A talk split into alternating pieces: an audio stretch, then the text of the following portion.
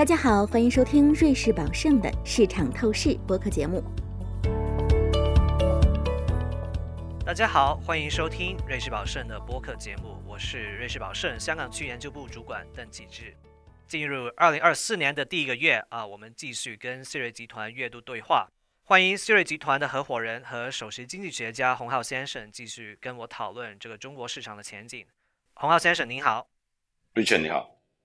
那去年十二月最重要的一件事呢，当然就是这个中央经济工作会议哈。那当中呢多了几个新的重点词，比方说呢这个以进促稳，先立后破啊，这无疑是一个比较积极的一个论调哈。但同一时间呢，这个文件也强调了这个政策要适度的加力啊，这个适度呢好像又有一点点的保留。那所以呢，洪浩先生，我们应该怎么去解读这一份报告呢？今年的经济政策大概率会采取一个什么样的平衡呢？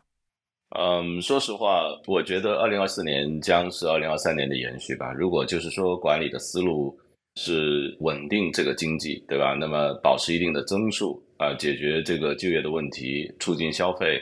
那同时呢，找到一个新的增长的引擎，去代替原来房地产的增长的这个引擎。那这样的话呢，其实二零二四年其实跟二零二三年也不会有很大的改变。所以呢，你也看到了，就是说中央会议呢，其实它这个细节啊、释放的信号呀、呃讨论的这些东西呢，其实都跟以前一样的。那同时呢，如果你看一下关键字的出现的频率，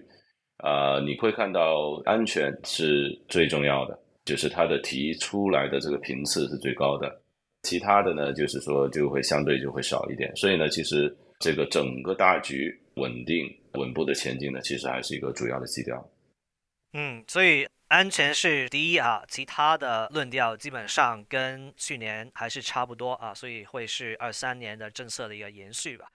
那有一个很我会觉得是很奇怪的现象，就是每一年哈，这个中央经济工作会议报告出来了，那经济学家就其中一个目标呢，就就去猜啊，两会。三月两会的时候会给一个经济增长的目标是多少啊？这是百分之五以上呢，大约百分之五呢，还是更低？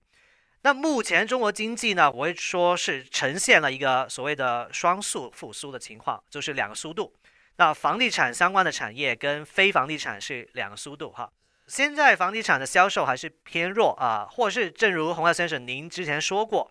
它大概率回不到之前十三个亿平方米的销售啊，它进入一个比较低一点点的新常态。那从数学上算这个增长贡献的时候呢，它基本上从正贡献就变成了负贡献。好，但另外一方面呢，如果我们看，比方说新能源汽车啊，或者是半导体这一些高端制造的话，这个增长呢其实还是比较平稳的。所以呢，当我们合总起来这两方面的话，洪耀先生，您认为今年经济增长？大概率会达到一个什么样的区间呢？或是可能更重要的一点是，这么大的经济体里面，哪一些部分会是亮点呢？嗯，我觉得四到五之间吧。我觉得如果你稍微努力一下，可能五也并不是很难想象的。那同时呢，呃，最近的一系列的这个发生呢，都强调哈，这个一季度要搞一个开门红，对啊，那所以呃，你也看到了，P S L 也做出来了，三千五百亿。OMO 做出来了，然后呢，这个 MLF 也做出来了。那整整体呢，你可以看到央行的资产负债表呢，它是在迅速的扩张的，大概扩张了两到三万亿。那所以这么多的流动性，嗯，很难想象它对于实体经济的运行没有效果。嗯，总的来说，就是说这个决心还是很明显。那同时呢，央行也用实际的行动去表态。呃，新的这个环境下头，就是说什么样的是亮点，或者说什么样的东西会超预期？其实我觉得可能是更重要的。就超预期就是亮点，这不是说它增长有多强劲，而是说你本来有一个很差的预期，但是呢，它实际做出来的结果比你想象的要好。那我相信这个就是一个亮点。那我看了一下呢，就是说可能还是这个。消费方面吧，那其实呢，消费呢，如果你看一下节日十二月、一月的这个节日的期间的消费哈，那其实这段时间我也在中国国内出差，那其实我们看到呢，就是说这个所有的酒店都是满房的，对，酒店的这个房费非常的贵，那同时呢，就是呃整体来说呢，出境游的人数呢也回到了疫情前的水平，等等等等。那我在日本的时候呢，我甚至看到就是就 基本上可以讲国语也没有，这普通话呢其实也没有什么问题，所以。呃，你看到呢，其实说消费者还是比较有韧性的啊，因为呢，就是说这个呃，如果从宏观经济学理论来说呢，你的这个边际消费的这个倾向呢，应该是持续不变的，对吧？因为它你要过某一样的这个生活，维持某一样的生活的方式，那么你的这个生生活的成本呢，它就在在那里。那甚至在这个新的呃时期呢，它可能会上升。所以呢，我相信可能消费相对来说也比较呃坚挺一点吧。那么你也看到呢，最近呢有一些茶企，对吧？中国的几个比较著名的奶茶店。经历了呃几年的迅速的扩张和增长之后呢，它也来奔赴香港上市了。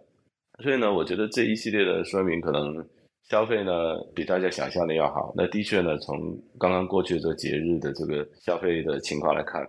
它的确呢显示了中国消费者的韧性。那其他就不好说了。那出口呢，主要是看海外，对吧？然后呢，这个制造业呢，其实今年已经发力了。你看中国的新能源车呀，这个电池啊。啊，等等的，那其实它已经是全球呢占这个领先的地位，但是这种领先的地位也也会导致，呃，海外市场呢对于我们中国呃这些产品的出口的一个限制。那比如说啊，美国白宫对于在美国销售的这些电呃这个新能源车使用中国电池的啊，它就不能再接受这个政府的补贴了。那欧盟那边呢，由于中国在抢占呃这个欧洲这个传统的汽车行业很多的这个市场的份额，对吧？那么打得他们满地找牙，那这样的话呢，其实不出意料的话呢，欧洲也很可能会出现一些相应的限制中国新能源车和中国的这个新能源电池的这样的一些限制。那所以呢，这些东西呢也会反过来影响到我们中国这边的生产和制造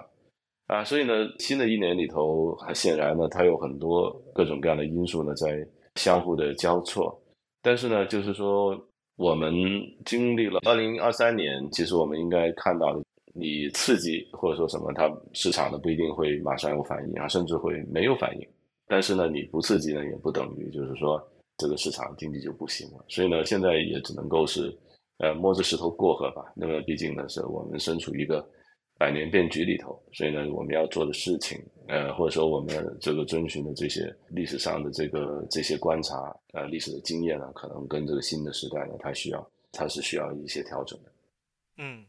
可能我们还是比较谨慎的，抱着比较正面的态度去看中国经济吧。不过一开年的时候呢，我们看到最新的这个 PMI 的数据又重新回落哈，那市场基本上可以说是。应声下跌哈，那显然这个房地产市场的对于经济的拖累呢还是比较明显的。那现在中国经济的结构在重整嘛，那新旧动能在切换啊。那刚才您说到这个新能源汽车啊，还有其他的一些的产业啊，可能在取替旧的一些的动能哈，但这个的确需要多一点点的时间和耐心的。短期来看的话，越来越多经济学家认为呢，这个降息降准呢可能会很快出现。那刚才洪浩先生您也提到，呃，就是 OMO、PSL、MLF 基本上都已经出来了。那所以，呃，下一步可能可以期待的，可能就是降息降准啊。我不知道您同不同意啊？但啊，可能反正如果出来的话，基本上就是用来刺激经济嘛，啊，也避免啊因为这个需求不足而让这个中国跌进这个通缩情况。所以呢，您现在目前看整个呃经济形势的话，认为降息降准这个空间有多大呢？啊，或者从一个比较宏观一点的去看，需要多大的货币政策力度才会有效呢？因为我觉得啊，很多的经济学家都比较关注一点，就是我们怎么样去避免掉进这个所谓的流动性陷阱。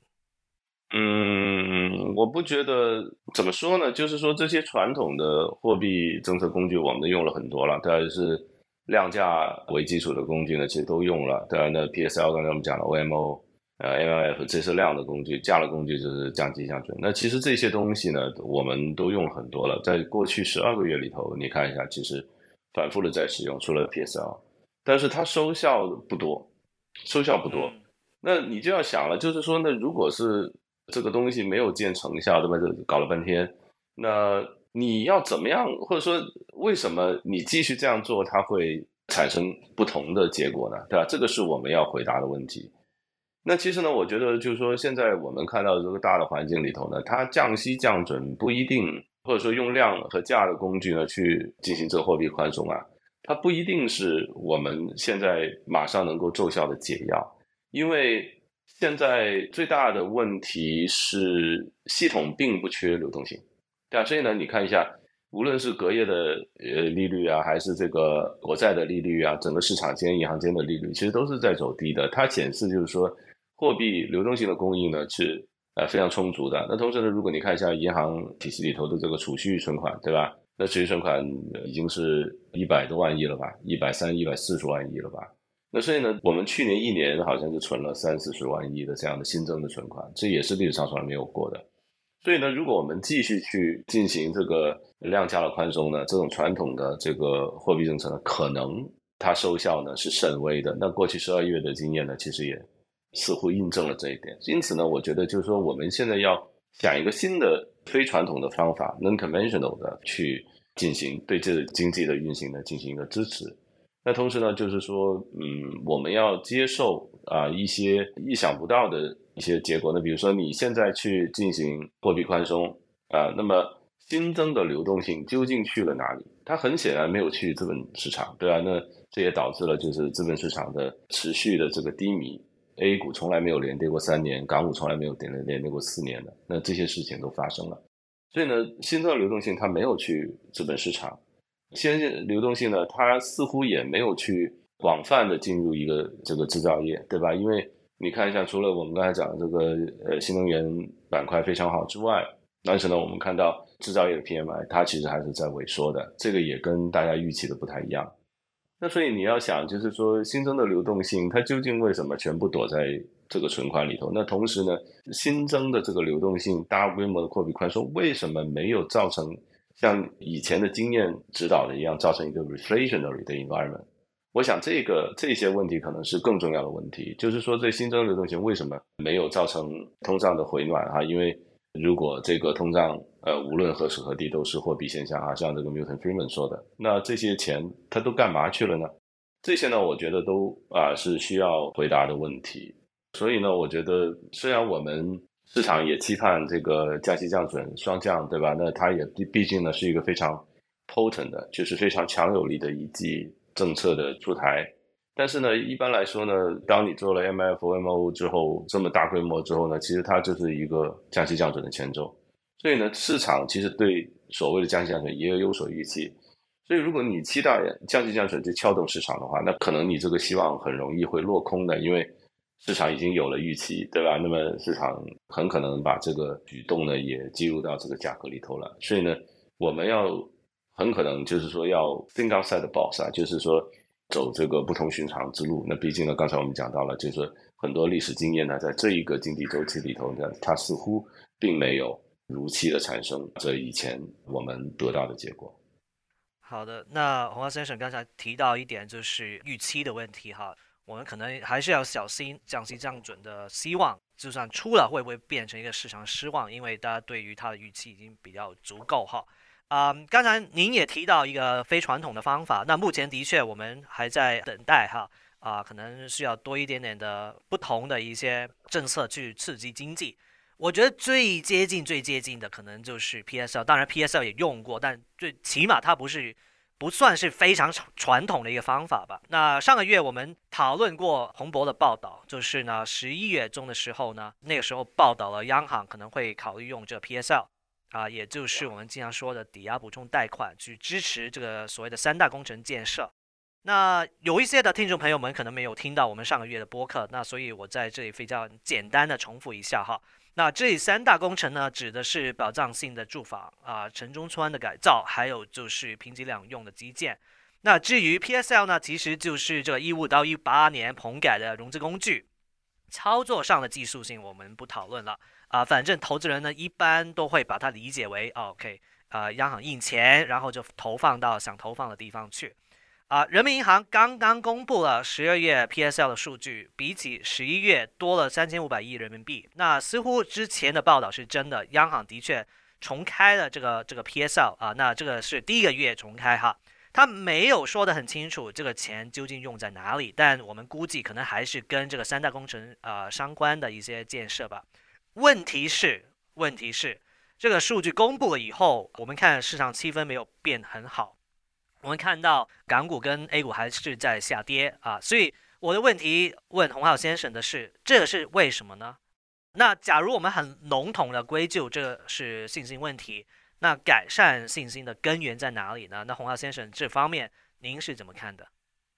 嗯，这个就是一个，就是说我刚才提出来的，就是说为什么，就或者去年就二零二三年，大家面对的一个大的问题，就是说为什么政策出了这么多，而且传统上呃历史上头呢这些政策都会引起对吧这个经济的复苏、市场的修复。但是呢，二零二三年呢，我们看到了几波反弹之后，但是呢，它没有形成一个趋势的反转。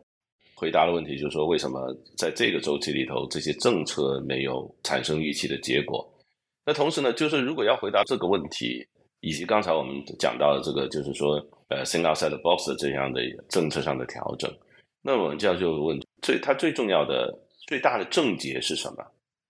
这个。就如果新的政策不能够解决这一些症结，那自然它市场和经济都不会有反应的，或者说它可能开始兴奋一阵，然后又回落啊，就像那个二零二三年这个股票市场的表现一样，对吧？一波反弹，然后回落，一波反弹再回落。就是说，我们要找出这个问题的症结究竟在哪里。那我觉得呢，就是说这么久以来，中国的经济哈，包括我们现在看到的这个。新能源汽车的蓬勃的发展，包括你刚才讲到的三大工程的改造，其实它都是在集中在这个供给端。就中国是一个很典型的 command economy，就是一个自上而下的啊一个宏观的经济。那它主要呢是通过经济目标、增长目标的设定啊，去完成这个经济的任务啊。那么呃等等等等哈。那所以呢，你看一下呢，就是说在它。要完成这个增长目标的时候，最容易或者说最保险的、最 safe 的，就是最能够获得预期的效果的，就是通过这个供给的扩张，对吧？那所以呢，我们中国的最重要的体现就是建设各种各样的生产的产能啊，去进行出口，满足呢这个海外的需求。那所以呢，我们的工业制成品里头留给我们本国居民的需求满足中本国居民需求的只有百分之二十五，就到四分之一左右。那其他呢，就是绝大部分百分之三分之二呢，都是通过出口去满足海外的需求的。那因此啊，在这个疫情之后，我们经历这个百年变局之后呢，你会看到，就是说海外的对于中国的需求，它是啊出现了一个很大的，或者说整个全球的供应链的重塑。导致了中国的这个出口啊，跟以前的所处的这个情景呢，它就不太一样了。海外呢自己在建设供应链，那川普呢一八年打贸易战之后呢，又说这个制造业回归美国，对吧？等等等等。那欧洲这边呢，也逐步的开始呢做自己的供应链。就说海外的市场呢，它从一消费品呃消费国家呢，也转成了一个生产消费型国家。而我们中国呢，以呃以前是中国生产海外消费，那现在呢变成了中国的生产，或者说中国的这些出口产能呢，它体现了出来一个极大的过剩。因此，以前当我们可以用政策去调整扩张生产产能而达到经济增长目标的这一个传统的这个政策的这个路径呢，它可能这一次它的运行呢就不太一样，或者说你这个路径的也是有所改变的。因此，当你继续的通过这个政策的刺激和这个货币的宽松啊，去建立新的、扩大新的产能，或者说你不断的在供给端用力的时候，那必然产生的结果就是通缩。很简单，因为你的需求没有变，甚至由于这个经济的不确定性增加，那么你你的这个供给呢是远远大于需求的，造成了无论是上游还是下游的进一步的价格下行的压力。所以呢，这个我认为是我们现在面对的挑战之一。那这也是为什么呢？就是说，这个政策出来了之后，它并没有能够马上的让市场逆转趋势，也没有马上的产生一个经济马上复苏的这个效应。当然，我们认为就是说啊，经济它已经在一个底部了，对吧？就是出这些政策啊，然后进行这个基建呀、改造啊、城村啊，啊这些呢，保障房啊这些，其实它肯定是有效果的，不可能没有效果。因此呢，它在底部拖住了这个经济的进一步的下行，啊，它稳住了这个经济。但是呢，你说要像以前那样啊，有一波这个呃复苏呢，我相信呢，我们需要一些更 creative 的，就更有创造性的一些政策啊，去解决我们现在面临的挑战。嗯，我觉得这个切入点很好啊，就是供给端、需求端哈，供给端我们做了很多哈啊，需求端我们不足够哈，那怎么样做能够刺激这个需求啊？这个是可能二四年的播客里面会更多去讨论的一个一个重点。好，那今天的时间也差不多，那非常感谢洪浩先生的分享，听众朋友们敬请留意我们下一期的播客节目，谢谢。感谢您收听瑞士宝盛的市场透视。如果您喜欢本期内容，可以通过 Apple Podcast 订阅，随时随地收听我们的节目。欢迎访问 www.dogjuliusby.com，进一步了解瑞士宝盛、我们的团队以及我们的最新观点。我们将在下一期节目中为您呈现崭新内容，欢迎当时收听。以下内容为节目免责声明：本节目中所述信息与观点属营销资料，并非独立金融或投资研究成果。本节目内容仅供参考，并不构成经由或代表瑞士宝盛发出的买卖任何证券、证券相关衍生工具及其他产品，或参与任何司法管辖内的特定交易的邀约、推荐或邀请。对因使用本节目内容而导致的任何损失，瑞士宝盛不承担任何责任。请访问 www.juliusby.com/legal/podcast，了解更多重要法律信息。